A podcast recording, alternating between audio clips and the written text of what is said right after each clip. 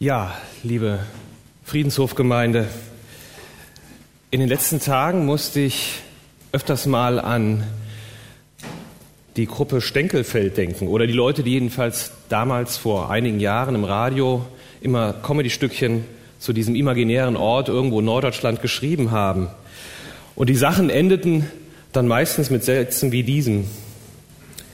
Durch stockfinstere Ortschaften irren verstörte Menschen Menschen wie du und ich, denen eine Kerze auf dem Adventskranz nicht genug war.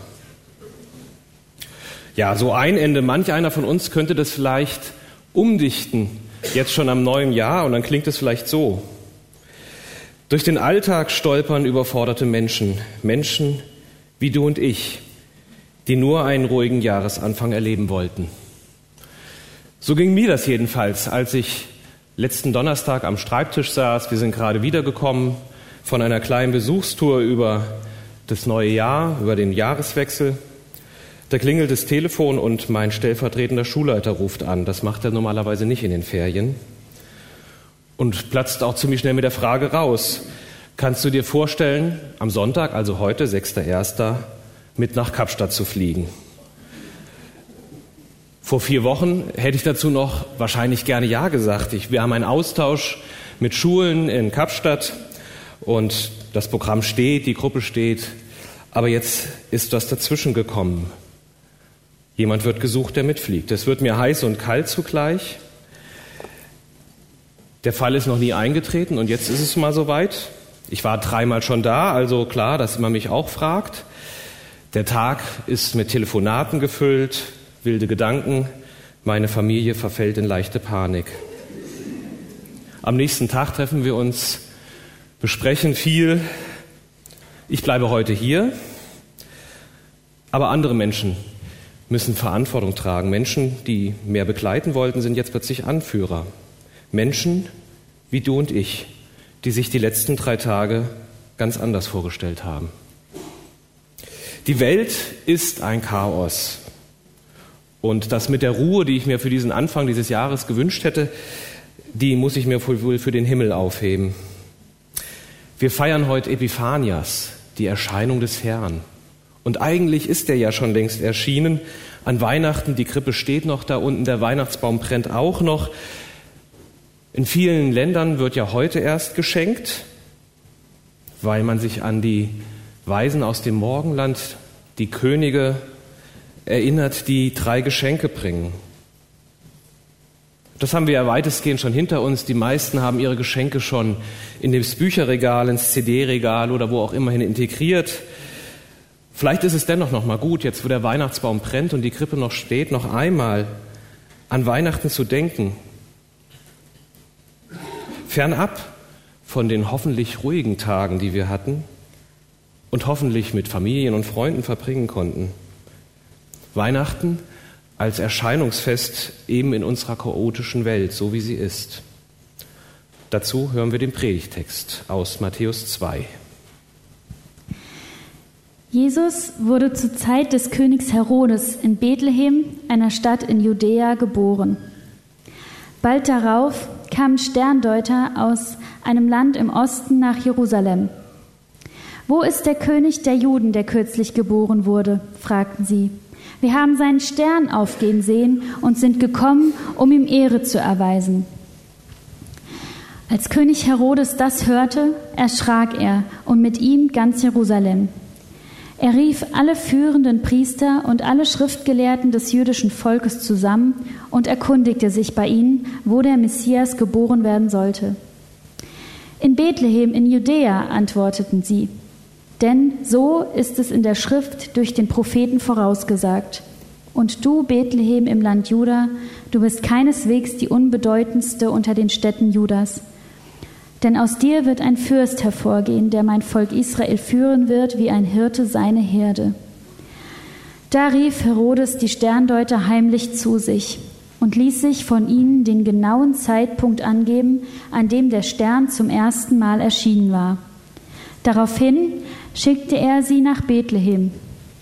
Geht und erkundigt euch genau nach dem Kind, sagte er, und gebt mir Bescheid, sobald ihr es gefunden habt. Dann kann auch ich hingehen und ihm Ehre erweisen. Mit diesen Anweisungen des Königs machten sie sich auf den Weg. Und der Stern, den sie hatten aufgehen sehen, zog vor ihnen her, bis er schließlich über dem Ort stehen blieb, wo das Kind war. Als sie den Stern sahen, waren sie überglücklich. Sie gingen in das Haus und fanden dort das Kind und seine Mutter Maria. Da warfen sie sich vor ihm nieder und erwiesen ihm Ehre. Dann holten sie die Schätze hervor, die sie mitgebracht hatten, und gaben sie ihm Gold, Weihrauch und Myrrhe. In einem Traum erhielten sie daraufhin die Weisung, nicht zu Herodes zurückzukehren. Deshalb reisten sie auf einem anderen Weg wieder in ihr Land. Ja, willkommen im Alltag, irgendwann um das Jahr Null herum. Es herrscht ein Idumäer-König, Herodes der Große. Er ist Jude, aber er stammt komischerweise aus keinem der zwölf Stämme. Er ist König von Roms Gnaden. Rom herrscht über das ganze Mittelmeer und er ist ein Vasallenkönig, aber ein recht erfolgreicher. Er hat die Unabhängigkeit seines Landes gewährleistet, er hat Kriege gewonnen und nicht zu vergessen, er hat den letzten großen Tempel gebaut. Also wenn wir von Jesus im Tempel reden, dann ist es dieser Tempel, den er geschaffen hat, ein Ort für die Anbetung Gottes. Er sichert seine Macht, aber beliebt beim Volk ist er nicht. Und selbst gegenüber seinen eigenen Familien Mitgliedern ist er sehr argwöhnisch. Er hat zehn Ehen und daraus viele Söhne. Und von allen befürchtet er, dass sie ihn umbringen wollen, dass sie ihm seiner Macht berauben wollen. Es geht um Macht. Es geht um politische Verwicklungen. Es geht um Umstände. Es geht um Machterhalt.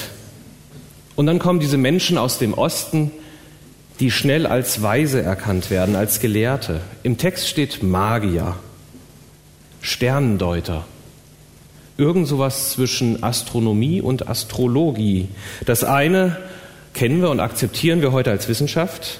Das andere ist uns ja mehr als suspekt. Astrologie. Das passt nicht zu Gott. Das passt nicht zu Jesus, zum Evangelium. Für Matthäus ist das kein Problem. Und für Herodes auch nicht. Er nimmt sie ernst. Es ist eine Art Wissenschaft zu treiben. Und in dieser Art Wissenschaft zu treiben, erkennt man in Sternen, die aufgehen, einen neuen Herrscher. Ein neuer Star ist geboren.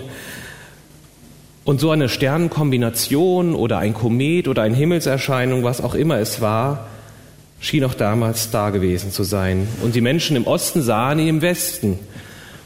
Deswegen muss wohl bei den Juden ein neuer König geboren worden sein. Und mit ihrer Frage gehen sie an die höchste Stelle, zum König selbst. Wo ist dieser neue König? Und lösen damit selbstverständlich große Beunruhigung aus. Noch ein Kind, das Herodes Macht in Frage stellt. Er merkt schnell, dass es aber gar nicht so sehr nur um Politik geht, denn seine Berater in diesem Fall sind Theologen, sind Schriftgelehrte, Priester. Es geht um einen ganz besonderen Herrscher, der geboren worden ist. Es geht um den Messias, auf den alle Juden warten. Und wenn der kommt, das war für Herodes klar, wenn der kommt, dann ist es auch aus mit seiner Herrschaft. Herrschaft, Macht und Machterhalt, das ist ganz klar unser Thema heute auch. Ich gucke nach Amerika. Ein ganzer Staat lähmt sich gerade in einem gigantischen Machtkampf. Ich stelle mir das unfassbar schwierig vor, wenn große Teile der öffentlichen Verwaltung in den USA jetzt einfach nicht arbeiten. Museen geschlossen bleiben, der Müll in Nationalparks wird nicht mehr geleert und wie ich gelesen habe, werden auch die Indianerstämme, die noch von Unterstützung leben, momentan überhaupt nicht versorgt. Ich gucke nach England, nach Großbritannien. Wie wird wohl dieses Jahr ein Brexit verlaufen? Welches Chaos kommt auf uns oder noch viel mehr auf die Menschen auf der Insel zu? Ich gucke nach Deutschland. Jede Wahl, die wir in letzter Zeit erleben, ist ein Riesenfragezeichen. Und ganz wichtige Entscheidungen im Bereich von Digitalisierung, Energie, Luftreinhaltung, Migration, alle wichtigen Fragen, ich habe das Gefühl, sie werden nicht wirklich beantwortet. Und dabei geht es viel um Macht, es geht um Geld, es geht um Lobbyarbeit, sicherlich, es geht auch um Menschen und um die Umwelt. Und da ist auf dieser anderen Seite dieser neugeborene Jesus. Er ist das komplette Gegenbild zu der Königsherrschaft Herodes. Auf der einen Seite ein alter König, der plant und verwaltet und dessen wichtigstes Ziel ist, dass sich ja nichts verändert, der seine Macht hart gegen seine Gegner ausspielt. Auf der anderen Seite ein machtloser König, mit dem sich aber alles ändern soll. Er wird die Welt den, von dem Kopf auf die Füße stellen, er wird sich für Arme einsetzen, für Menschen, die ausgegrenzt sind, er wird Menschen aus verhassten Völkern als Vorbild darstellen, wie er das mit den Samariter gemacht hat. Er wird heilen. Er wird Sanftmut propagieren.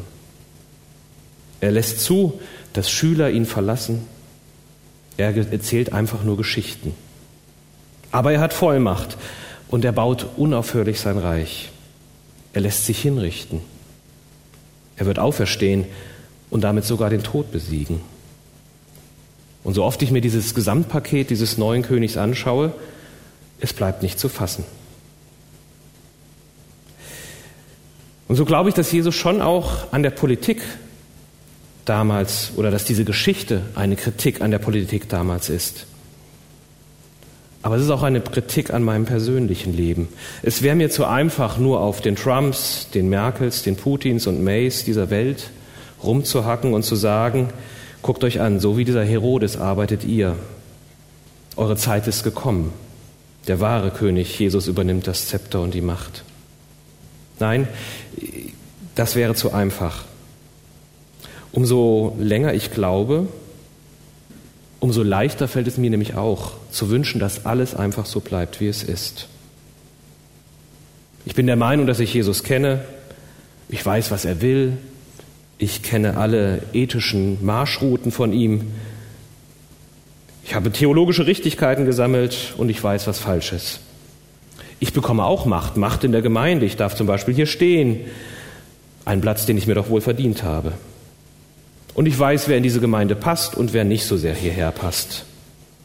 Ich bin nicht mit allem zufrieden in meinem Glaubensleben. Nein, nein. Ich sehe ganz viel Versagen und Zurückbleiben. Ich könnte sicherlich noch mehr beten und in der Bibel lesen. Ich könnte mehr wissen und verstehen, mich mehr um Menschen kümmern. Aber ich habe mich in meinem Leben eingerichtet. Ich akzeptiere meine Mangel. Ich akzeptiere auch meine Art zu konsumieren, das zu kaufen, was ich mir wünsche. Ich akzeptiere meine Gier nach Mobilität, auch wenn ich die weltweiten Folgen sehe. Ich akzeptiere, wie ich meine Zeit verschwende auch wenn ich plötzlich vor Augen habe, wie viel Geschenk in jedem Tag liegt. Der aufgehende Morgenstern hinterfragt das alles in der Welt und auch in mir. Er lädt mich ein zum Stall und er lädt mich zu einer Entscheidung ein. Willst du an dem Alten festhalten, deine Macht verteidigen oder auf dich auf Neues einlassen? Auch wenn du dir noch gar nicht so genau vorstellen kannst, wie das geht. Aber dieser Morgenstern tut es anders, als ich das oft im selber, selber in meinem Leben tue. Es geht nicht so sehr um das Gefühl von, was kann ich dieses Jahr alles neu und besser machen? Wie kann ich mein Leben dieses Jahr richtig in den Griff bekommen? Was kann und muss ich tun? Ich habe das Gefühl, dass in diesem Text ein ganz anderer Zugang, eine ganz große Weite an dem Anfang steht eine wundersame Gelassenheit. Da werden Menschen angesprochen, die ich nie auf dem Plan hätte. Seltsame Zauberer aus einer fremden Kultur. Da fangen Sterne an zu sprechen und der ganze Kosmos ist plötzlich involviert. Der Ort, wo eigentlich Religion stattfindet, Jerusalem, der ist nicht mehr wichtig. Nein, das Entscheidende wird in das unbedeutende Bethlehem verlagert. Gott ist größer, weiter, tiefer und vielleicht auch einfach viel heiterer, als ich mir das ausmale. Das Ziel der Reise der drei Könige, der Weisen, ist die Anbetung, ist das Niederfallen. Das klingt unangenehm im ersten Moment. Das klingt für mich auch ein bisschen nach Anstrengung. Aber ist es nicht vielleicht ganz, ganz leicht gewesen? Gibt es etwas Entwaffnenderes als ein neugeborenes Kind? Ist das nicht so was wie ein Herzöffner schlechthin? Die Situation ist genau genommen sehr skurril. Ich habe in einem Text von Margot Käßmann gelesen, dass sie sagte, als Mutter fand sie die Geschichte immer ganz seltsam. Denn wenn man sich etwas wünschen kann, dann bestimmt nicht drei Männer, fremde Männer nach der Geburt des eigenen Kindes. Aber wenn man mal die Chance hat, eigene oder fremde Neugeborene zu sehen, dann ahnt man doch, was schon rein menschlich in den drei Männern vorgegangen ist. Hier kommt ihre Reise zum Ruhen. Alles Streben nach Weisheit, nach Wissen, das löst sich in einem Moment der großen Freude auf. Im Text steht mega, mega Freude. Ist ja viele nachgedacht worden, was das für Menschen waren.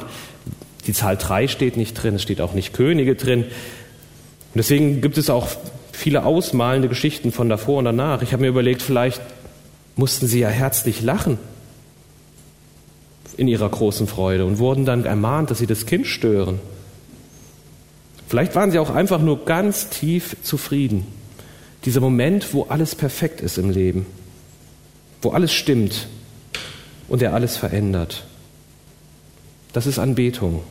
Vor Jesus stehen, ihn ansehen, sich tief freuen die Art, wie hier Gottes Begegnung beschrieben wird. Und wie schön wäre das, wenn das mein Glaubensleben bestimmen würde. Nicht gleich der Blick auf das neue Jahr mit seinen vielen Aufgaben hier in der Gemeinde zum Beispiel. Wichtige Aufgaben. Auch nicht der Kampf um Wahrheit mit meinen Glaubensgeschwistern. Auch nicht das schlechte Gewissen für alles, was ich schon wieder nicht geschafft habe dieses Jahr. Dann wird Anbetung ein Lebenssinn und Glück, mega Glück, ein Gewinn. Wer so anfängt, der wird im Angesicht des Königs zum König. Ja, wie gesagt, so kennen wir die Weisen ja eigentlich. Es mag daran liegen, dass im Psalm 72 Könige angekündigt werden, die dem Gottessohn, dem, dem Königssohn Geschenke bringen. Daher sind aus den Weisen Könige geworden. Aber ich sehe das wirklich nochmal anders. Hier sind echt schlaue Menschen, die das Herz am richtigen Platz haben. Sie sind offen. Sie machen sich auf den Weg. Sie sind offen für das andere, für das Neue, für das Schlichte, für das Überraschende. Sie sind offen für Gott. Und das ist so würdig, so sehen echte Könige aus. Eben ein Gegenentwurf auch zu dem wütenden Herodes, der Angst um seine Macht hat. Und wenn das Ganze nicht schon reichen würde an seltsamen Geschichten, an seltsamen Erlebnissen, dann endet es für mich persönlich zumindest auch nochmal in einer seltsamen Art der Gottesrede am Ende. Gott spricht im Traum. Ich weiß nicht, wer das von euch schon mal erlebt hat. Ein großer Steinmetz des Mittelalters hat dazu ein Bild ge gemeißelt in einer Kathedrale in Frankreich, in Autun, Genau, vielleicht könnt ihr es ja einigermaßen sehen. Es ist ein Säulenkapitel. Da liegen drei Könige unter einer Decke. Seltsamerweise haben sie auch im Schlaf nicht ihre Kronen abgenommen, damit wir sie als Könige erkennen. Drei Männer zusammen unter einer Decke. Kommt vielleicht auch nicht so häufig vor. Sie sind ganz klassisch, wenn man genauer hinschauen kann, und das könnt ihr ja mal tun zu Hause, wenn ihr mal im Internet schaut, da erkennt man, dass es drei verschiedene Lebensalter sind. Es ist ein junger König, ein Mittelalter und ein Kreis. So hat man sie sich häufig vorgestellt. Sie sind Individuen, jeder ist unterschiedlich, einer mit Bart, einer ohne, aber sie sind doch eins, sie stecken unter einer Decke. Man kann sagen, sie sind der Mensch an sich. Und was ihr leider nicht sehen könnt, da ist ein Engel und nur einer von den dreien öffnet die Augen. Der Engel berührt die Hand, die über der Decke liegt, ganz vorsichtig, ganz sanft, ganz leise. Der Geweckte soll nicht aufschrecken. Zwei schlafen weiter, einer ist wach. Und der Engel zeigt auf den Stern, schau, da ist das Licht, das du suchst, den du auch wieder rausfolgen sollst. Noch einmal brauchen diese drei wirklich schlauen Menschen eine ganz seltsame Art der Ansprache. Drei, das haben auch manche gesagt, könnte bedeuten Leib, Psyche und Geist. Teile des Menschen, die man eigentlich nicht trennen kann, aber vielleicht in dieser Stelle doch mal. Leib und Psyche schlafen und erholen sich. Das Planen, das Denken, das Kontrollieren, das Argumentieren, alles ist ausgeschaltet.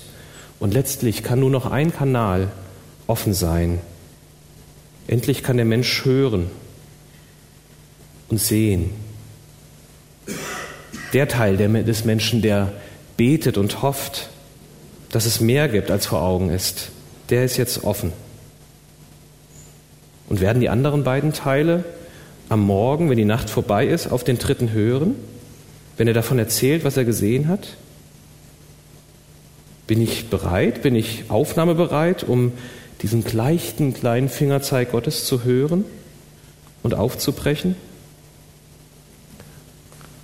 Der Engel schickt die drei ja auf einem anderen Weg nach Hause. Dabei wird nichts beantwortet. Gar nichts. Es bleibt auch die große Frage offen, warum am Ende viele, viele Kinder sterben müssen. Traue ich mich trotzdem, dieser leisen Berührung zu trauen? Ich brauche so ein Licht auf meinem Weg und ich brauche auch Engel, die immer wieder ganz unverhofft, in ganz unverhofften Situationen mir klar machen, was dran ist. Vielleicht ist es auch ein Bild für eine Gemeinde, die unter einer Decke steckt, in der einer etwas versteht und den anderen mitteilt, was wichtig ist. Kann ich die hören? Glaube ich denen? Gebe ich dem anderen eine Chance? Die drei gehen ganz ungewöhnliche Wege, nachdem sie das Kind in der Krippe sahen. Sie gehen nicht den gleichen Weg zurück. Sie geben keine Meldung dem Herodes. Jenseits ihres Verstandes haben sie eine neue Wirklichkeit erlebt. Sie trauen sich, über ihren Tellerrand hinauszuschauen und Neues zu wagen. Und da bin ich so am Anfang nochmal, kann es vielleicht sein, dass das Chaos, was ich in den letzten Tagen erlebt habe, gar nicht nur so ein unangenehmes Hintergrundrauschen ist, für meinen Wunsch, dass immer alles gleich bleibt? Kann das sein, dass das so ein Ruf in meine Welt hinein ist? Trau dich, trau dich, neue Wege zu gehen, etwas anders zu machen. Trau Gott zu, dass er dich ermutigt. Trau ihm zu, dass du ihn an ungeahnten Orten entdecken kannst. Trau dich auch zu, ihm, ja, ihm zuzugeben, dass du ohnmächtig bist und schaff seinem Reich Raum. Und bleib vor allen Dingen immer mal wieder stehen an der Krippe und freu dich daran. Mega Freude. Und der Friede Gottes, der höher ist als alle unsere Vernunft, bewahre unsere Herzen und Sinne in Jesus Christus, unserem Herrn.